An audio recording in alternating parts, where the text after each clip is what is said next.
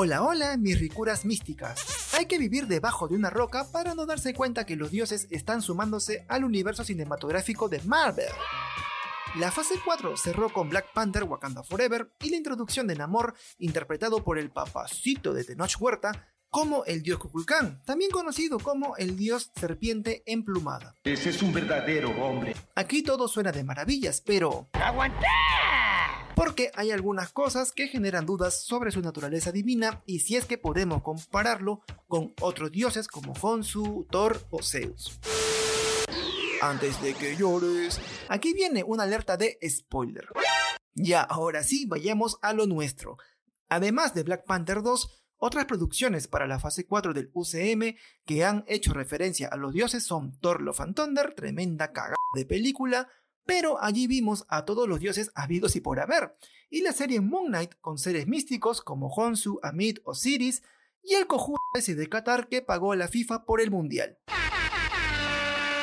Ninguna de las películas del UCM, de hecho, explica cuál es el origen de los dioses. ¡Desgraciado! Solo existen porque ya, y punto y a lo mucho suponemos que su origen es el mismo que conocemos en la vida real como en las historias mitológicas. Oye, oye, despacio, cerebrito. Sin embargo, Wakanda Forever sí que abordó el origen de un dios por primera vez, y con un tantito de polémica diría yo.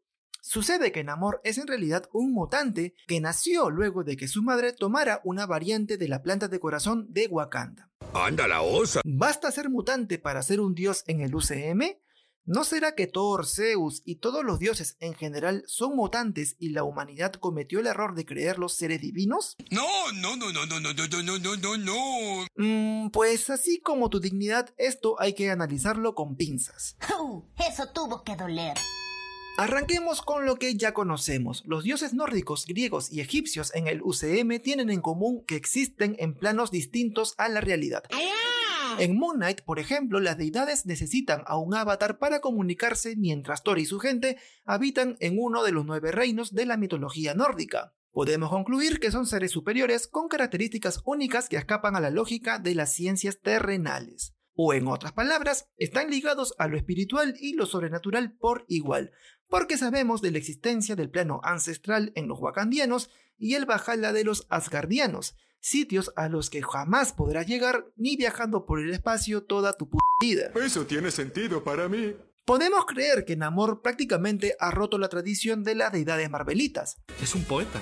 Namor puede ser muy habilidoso, pero su origen es algo artificial. Su mutación se debió a la ingesta de una planta submarina que tiene casi las mismas propiedades que la planta de corazón de Black Panther. Esos bastardos me mintieron. Sin embargo, recordemos que esta planta fue descubierta gracias a la visión de un curandero antes de la existencia de Talocan. Es decir, los dioses se comunicaron a través del chamán, revelando así su existencia en algún plano de la realidad. Esta información vale millones. No sabemos cuál, pero son tan etéreos y divinos como Osiris y toda su gente e hicieron posible que Namor sea el único talocano con la característica de volar y respirar el aire del mundo exterior. ¿Para qué te digo que no, Creo que el término adecuado es semidios, porque tuvo un origen humano para luego convertirse en el elegido de los dioses para encarnar a Kukulkan. Lástima que no hay nada de información sobre los dioses mesoamericanos en Black Panther 2, pero sí deja bastante claro que existen y no son corpóreos como Thor o Zeus. ¡Chingan a su madre todos! A ver quién es el primero. Todo esto nos lleva a que Namor, por más que se autodenomine como un mutante, no puede compararse con los demás superhéroes de Marvel como el Capitán América, Iron Man, Hulk y demás.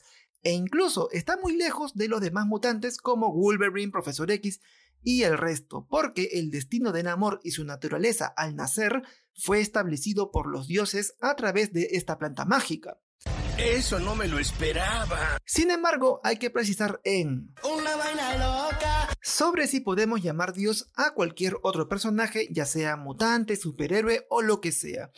Y según mi humilde opinión, esto sí es posible según las circunstancias de la trama. Villanos como Thanos y Ego o los celestiales incluso bien pueden ser considerados dioses por la humanidad debido a que nunca vieron seres tan poderosos en su pleno de la realidad, y pueden atribuir estas habilidades especiales a cierta gracia divina. Ya saben, como Jesús cuando multiplicó los peces.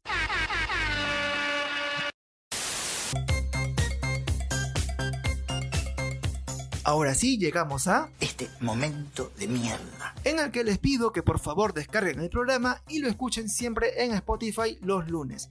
Y te lo pido de corazón a corazón. Ya conmigo será hasta la siguiente semana. Chau chis.